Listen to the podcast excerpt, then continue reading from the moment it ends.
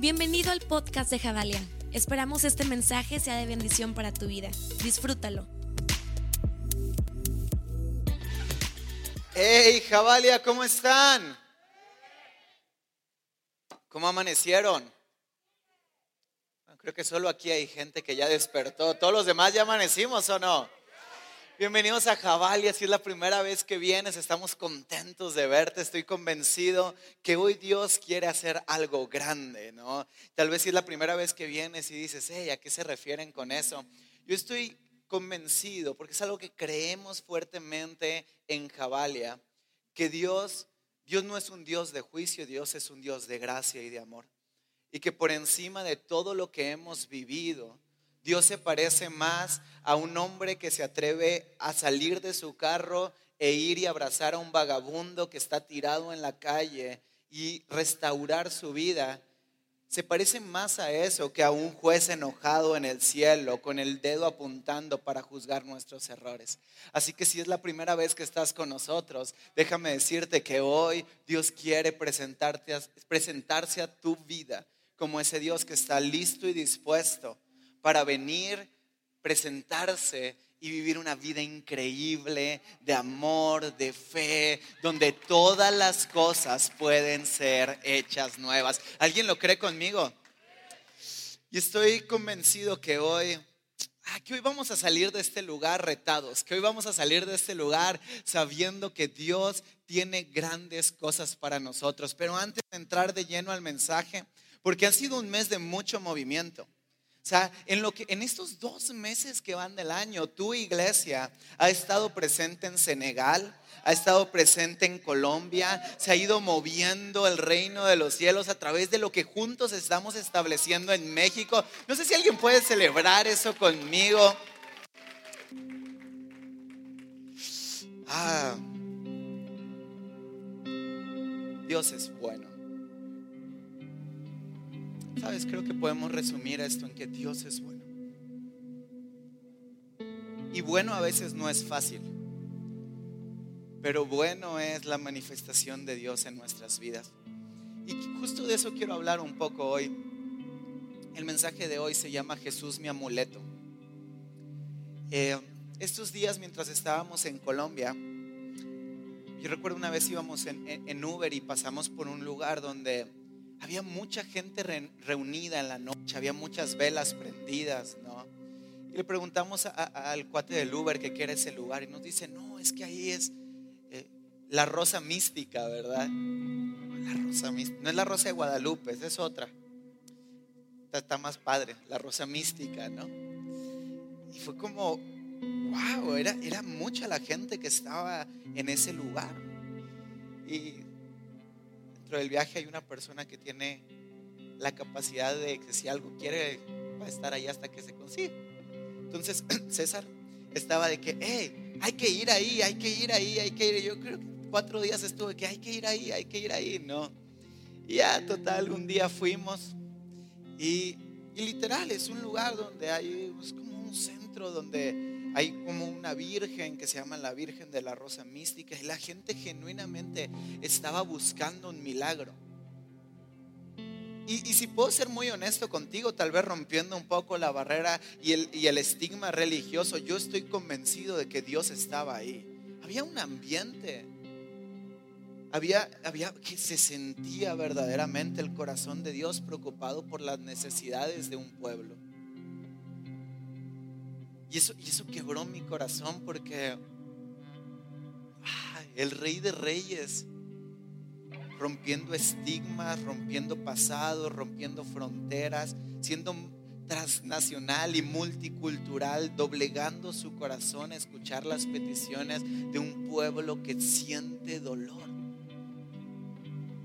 Yo me imaginaba hoy en esta, pues todos sabemos, ¿no? Estamos en un tema donde guerra existe. Y yo, yo dije, guerra ya nunca volverá a ver, ¿no? En este, en este mundo. Pero eh, hoy estamos en un tiempo de guerra. Y si me pongo a pensar y te pones a pensar conmigo hoy en un momento, ¿cuántas oraciones se deben de estar ejecutando hoy en día?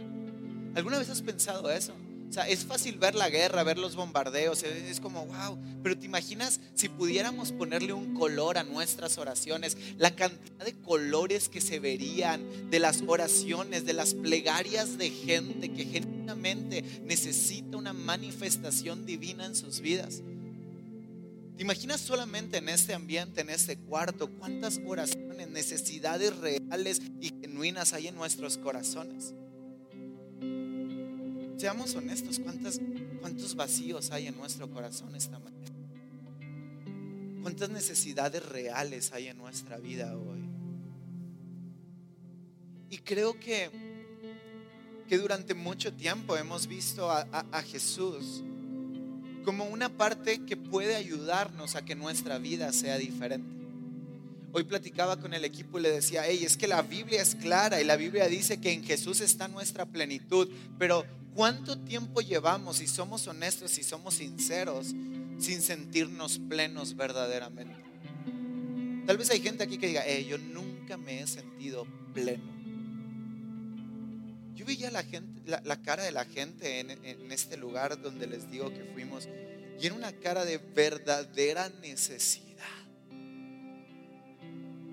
¿Alguna vez has tenido un problema, esos problemas que no te dejan ni respirar? Esos dolores que, que literalmente duele físicamente el corazón, el pecho. ¿Alguien está conmigo? ¿Alguien puede? Eh, de, esos que Alguien ha llorado esas lágrimas que son tan profundas y tan amargas que ni siquiera ruedan por nuestra mejilla porque están tan dentro que ni siquiera sabe nuestra vida cómo expresarlas. creo que hoy en medio de un mundo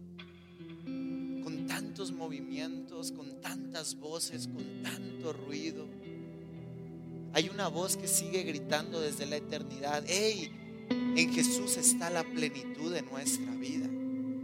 Y es un eco eterno que viene sobre el universo, sobre la iglesia, sobre el mundo, diciendo, hey, hay esperanza Cristo Jesús, hay respuesta para el que le duele, hay sanidad para el que se siente enfermo, hay esperanza para el que cree que ya no va a poder seguir viviendo, hay vida y fe para aquel que la depresión y la ansiedad no ha consumido, hay nueva vida en aquellos que deciden abrir su mente y su corazón a la posibilidad de la manifestación divina. Porque es una posibilidad. Hoy estamos en este ambiente, en este cuarto, y todos tenemos hoy la posibilidad de poder voltear nuestros ojos y dejar que Jesús sea realmente nuestra plenitud. Pero también hay otra opción. Que Jesús siga siendo, porque podemos ser honestos en esto. Solo el amuleto que frotamos cuando sentimos verdadera necesidad. Porque creo que esas son las dos grandes vertientes de nuestra vida. A veces vemos a Jesús como lo que puede traer un momento de paz inmediato para el dolor que hoy siento, pero es muy difícil, es muy diferente esa relación con Jesús a mi relación con Jesús donde digo, Él es mi plenitud, estoy completo en Él, no necesito nada más. Y, yo me preguntaba eso todo, todo ese tiempo caminando en Colombia, viendo a la gente, sintiendo el corazón de una ciudad con tanto dolor. Me preguntaba, ¿cómo se siente sentirse pleno? ¿Alguna vez te lo has preguntado? ¿Qué se siente? vamos, vamos, hay gente hoy en este lugar que tiene tanto tiempo frustrado, tanto tiempo ah, sintiendo carga en su mente, en su vida, en su corazón, que lo hemos normalizado. Hay gente en este lugar, lo siento en mi corazón, que el estrés ya ni siquiera se siente que es estrés porque es algo tan cotidiano y tan normal en tu vida que ni siquiera recuerdas lo que se siente caminar en paz y libre. ¿Cómo se siente la plenitud? Porque todos venimos a la iglesia, estamos en ambientes como estos y, no sé cómo te sientas. Si es la primera vez, me gustaría que al final me dijeras cómo se siente llegar a un ambiente como este. Al menos yo siento paz hoy aquí. Pero ¿cómo hacer que esa paz no se acabe en 10 minutos que me quedan? ¿Cómo hacer que esa paz sea real y evidente creo fielmente que es un tema de cómo vemos a Dios. Es un tema de cosmovisión. Es un tema de saber quién es Él verdaderamente. ¿Te ha pasado alguna vez, si podemos ser honestos, que platicas con una persona que tienen un amigo en común, pero los dos ven a esa persona de diferentes ángulos? Como si yo le preguntara a Dani, hey, ¿cómo, cómo es el yud? No, tal vez no me contestes, no vamos a comprometer. próximo domingo no subes amigo, nada te crees. ¿Cómo lo ves? Tal vez él me va a decir, ah, es una persona súper divertida, con mucha energía, es una persona, no sé, que, que te abraza, que es un buen amigo. Y yo conozco el Yud y yo te voy a decir, es una persona fiel, que necesita tiempo, que es una persona súper creativa, es una persona de visión. Conocemos a la misma persona, pero nuestro nivel de relación cambia la visión que tenemos de esa persona. ¿Acaso no es la fe eso? Durante mucho tiempo he escuchado en la iglesia, no, es que no tiene suficiente fe. Y condenamos a la gente por una medida que es inexistente y relativa. Porque creo que no se trata de la medida que alguien pueda tener. Es más, he escuchado gente, y perdón si alguien alguna vez en tu vida condenó tu espíritu con una frase como esta. No es que Dios no te ha sanado porque no tienes fe. Qué absurda frase y qué absurdo juicio creer que nosotros tenemos dentro de nuestra vida el estatuto para decir que sí es correcto para Dios y que no. Y creemos, muchas veces creemos que estamos condenados en nuestra vida. No, porque mi nivel de fe es menor que el de tal.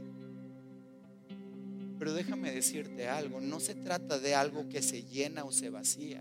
Se trata de que nuestra vida se reenfoque en cómo es Él verdaderamente. Y entre más lo conozcamos a Él, nuestra fe naturalmente empezará a crecer. Porque nuestra fe no es algo ajeno a nuestra relación con Él. Entre más conoces a alguien, más confías en alguien. ¿Hay alguien aquí que es desconfiado? Gracias. Y esas personas que levantaron la mano que son desconfiadas, ¿tienen a un buen amigo cercano? Tal vez tu carácter es desconfiado, pero entre más empiezas a conocer a alguien, tu confianza crece. En otras palabras, tu fe en esa persona creció. Y creo que, que somos personas de fe. Esa es mi deducción de esto. Veo a la gente orando, veo a la gente yendo, peregrinando en nuestro país. ¿Han visto una peregrinación en nuestro país? La gente sangra. La gente verdaderamente tiene fe en algo. Somos un país de fe. Pero hay una enorme diferencia entre creer que Jesús es un amuleto que puede hacer que un milagro suceda, a creer verdaderamente que mi vida puede estar plena en Él porque estoy de su mano, porque somos amigos, porque caminamos juntos, porque mi nivel de confianza en Él no se basa en mi problema momentáneo, se basa en que al final del tiempo todo va a estar bien, porque Él es un Dios bueno, porque Él es un Dios de gracia, porque Él es un Dios de amor, porque Él es un Dios de perdón, porque Él nunca nos va a dejar, Él nos prometió que estará con nosotros hasta el fin del mundo. Y podremos estar viviendo una guerra en nuestra mente, en nuestro corazón o en nuestro mundo. Pero déjame decirte algo, no hay error que hayas cometido que pueda hacer que el amor de Dios no te levante de donde quiera que te hayas caído. Ese es el punto del ministerio. Ahí empieza la plenitud de Cristo Jesús. Que nuestros ojos no estén puestos en nuestro error, que nuestros ojos estén puestos en aquel que nos ha amado con amor que sin importar el dolor, el problema o el error que hayamos cometido, Él seguiría yendo a esa cruz una y mil veces por amor a ti. Y esa era la oración de Pablo para la iglesia de Éfeso. Efesios 3, 14 al 20. Vean las palabras de Pablo. Er, por, esta razón me arrodillo delante del Padre, de quien recibe nombre toda familia de la tierra en el cielo y en la tierra, le pido que por medio del Espíritu y con el poder que procede de su gloriosa riqueza, los fortalezca a ustedes en lo íntimo de su ser. Vamos, vamos, vamos. No le está diciendo, espero que, ah, que salgan con fe de este lugar. Ah, todo va a estar bien. No, no dice, es oro para que el Espíritu y el poder de Dios hoy les traiga una convicción en lo íntimo de su ser. Para que por fe en quién? En Cristo habite en sus corazones. Y pido que arraigados y cimentados en qué? En amor. Vamos a dejar hasta ahí. La fe no es otra cosa más que en dónde están tus ojos hoy. Y durante años he visto a gente desfilar por las filas de la iglesia universal. Pero pocas veces he visto gente realmente poner sus ojos en el amor de Dios. Por eso no experimentamos plenitud. Porque creemos que Jesús es el amuleto. En otras palabras, si me va bien, Jesús está conmigo. Si me va mal, Él no está conmigo. Si las cosas resultan como yo quiero que resulten, entonces Jesús sí es bueno. Pero si las cosas no van como yo quiero, entonces Jesús no me ama. Si las cosas suceden, si la chava que me gusta me dice que sí, gloria a Dios, aleluya, pero si me dice que Dios, ¿qué onda? Si el negocio que quiero se hace, entonces Él sí es bueno, pero si no se hace, Él es malo. Y hemos puesto durante años nuestra visión en lo que las manos de Jesús pueden hacer. Y vamos viviendo nuestra relación con Él como si fuera solamente un amuleto que puede hacer algo para nosotros. Pero la oración de Pablo quiebra mi corazón porque dice es que en la profundidad de su corazón, en lo más íntimo de su ser, Jesús quiere redireccionar nuestra vista para que podamos comprender que no se trata de si las cosas son buenas o malas, si en la vida tenemos el negocio, el éxito, la economía. Se trata de que nuestros ojos estén puestos en el amor que el Padre tiene por nosotros.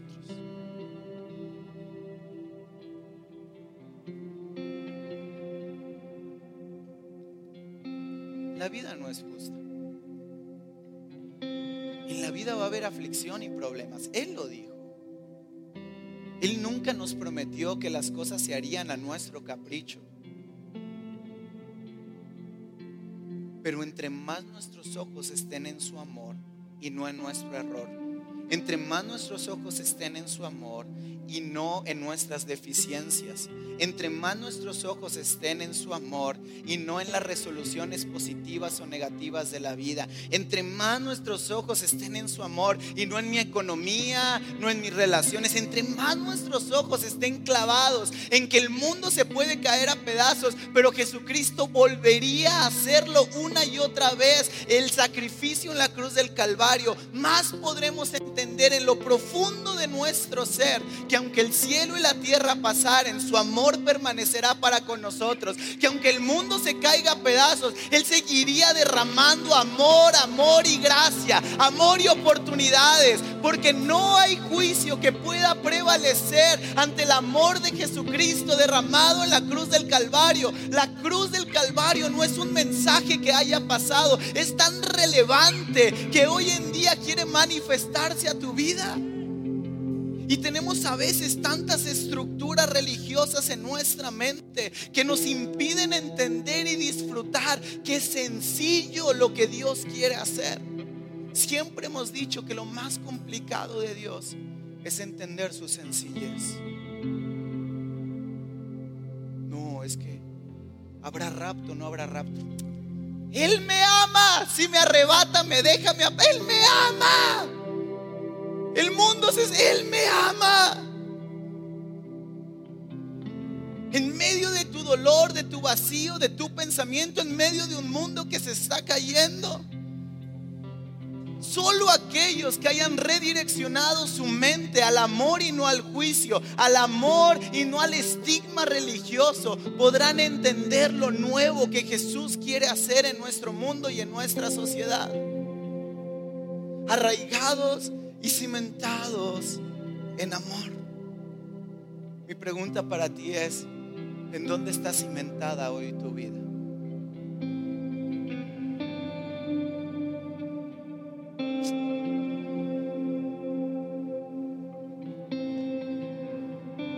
Platico con mucha gente todo el tiempo. Y si pudiera resumir los problemas de la humanidad, sería que nuestra vista no está puesta en el amor que Jesús derramó en la cruz del Calvario. Piensa en el problema que tú tengas, cualquiera que sea. No estoy diciendo que hay una resolución. Lo que estoy diciendo es que si nuestros ojos están puestos en Jesús, aunque tenga que pagar la renta mañana, sé que voy a estar bien, porque su amor me va a sostener aún en medio del momento más difícil.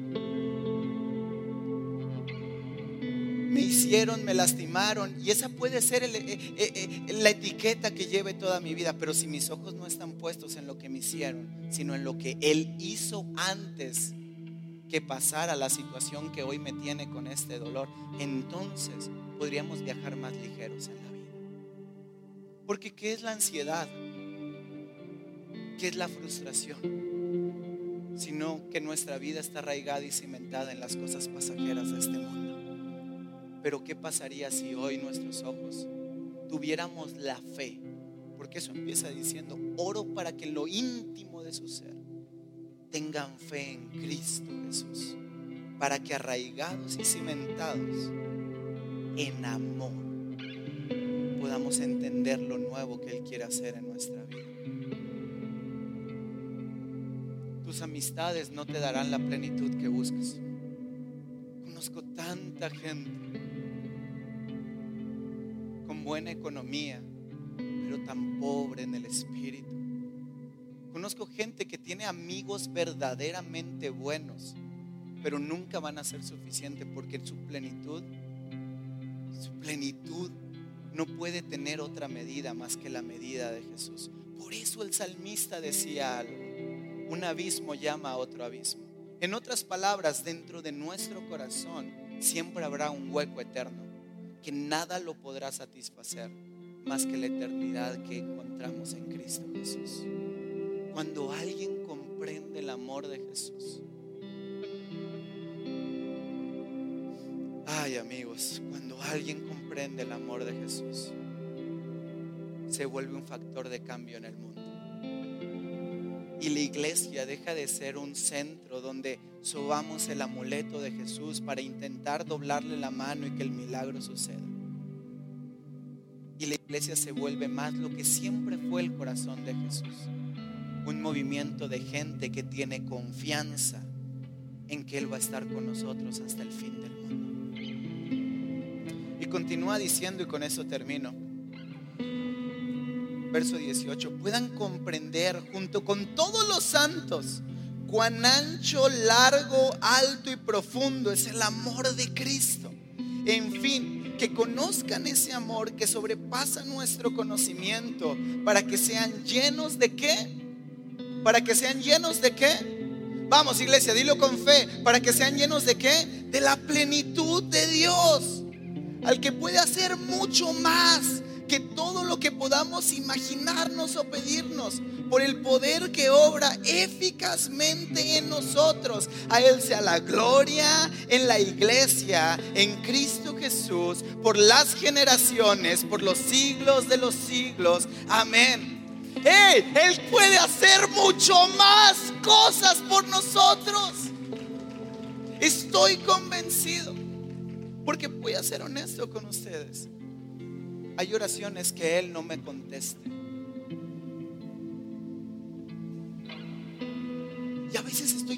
Clavado en todo lo que Él no ha hecho por mí que se me olvida voltear a ver su amor para comprender todo lo que Él ya hizo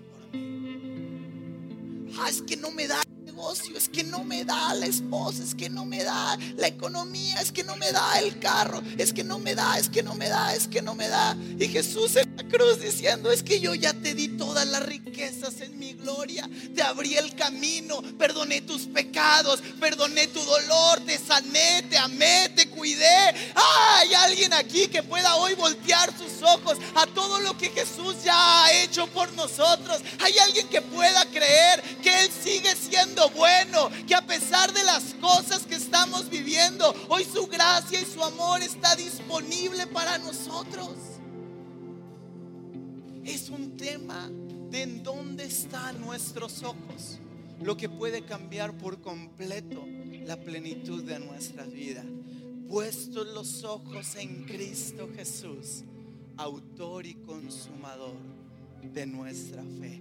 Creo en una iglesia de fe, creo en una iglesia de amor, creo en una iglesia de gracia, creo en una iglesia que no está limitada por estigmas religiosos, sino que está abierto a la posibilidad de lo nuevo que Jesús quiere hacer en nuestra vida. ¿Te imaginas lo que pudiéramos lograr en este mundo? Hay gente sufriendo verdaderamente y Jesús hoy quiere manifestar su amor a tu vida, a tu mente y a tu corazón para que seas tú la revelación, la manifestación del amor divino en medio de un mundo que se está perdiendo. Vamos, iglesia, alguien tiene que entender hoy que Jesús quiere que entiendas tanto su amor, porque Él quiere usarte para que sea la revelación de su amor, la materialización de su amor en medio de un mundo que necesita que alguien se levante y manifieste la gracia de Dios en medio de un mundo corrupto y perdido. Hay gente que con los ojos puestos en Cristo, arraigados y cimentados en amor, pueden cambiar la historia de esta nación. Padre, en el nombre de Jesús, oro como el apóstol Pablo oraba, que tu Espíritu Santo y el poder que radica en mi corazón pueda hoy fortalecer a tu iglesia en lo íntimo de su ser, para que salga hoy de ese lugar arraigado y cimentado en tu amor.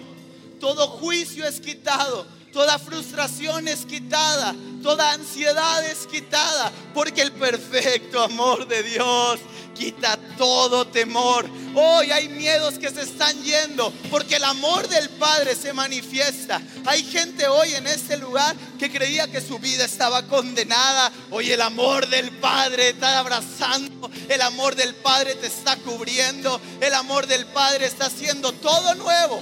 Hay hijos que hoy están volviendo a sentir tal vez lo que nunca sentiste con tus padres eh, de sangre. Hoy el Espíritu Santo está trayendo adopción a esta casa. Hoy el Espíritu Santo está dando convicción firme de que el cielo y la tierra pasaran, su palabra seguirá siendo fiel. Porque el que prometió las cosas no es hombre para arrepentirse, sino es el Rey de Reyes que hoy está manifestándose en nuestras vidas. Gracias Jesús porque tú eres nuestra plenitud. Vamos iglesia, levanta tu voz y dile, Jesús te necesito, Jesús te necesito. Quiero sentir tu revelación, quiero sentir tu amor, quiero sentir lo nuevo que tú estás haciendo. Aunque no se solucione lo que quiero que pase, quiero sentir que estás conmigo, aún en medio del dolor. Vamos, vamos, vamos iglesia, ahora en tu lugar y dile, Jesús te necesito, Jesús te necesito, Jesús te necesito. Oh. Vamos, vamos, vamos, vamos, vamos, todos adorando.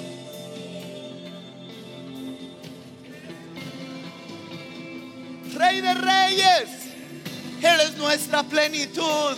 Jesús, eres nuestra plenitud, eres nuestra plenitud. Si te tengo a ti, no necesito nada. Si te tengo a ti, no necesito nada. Autor y consumador de mi fe confío en ti, creo en ti.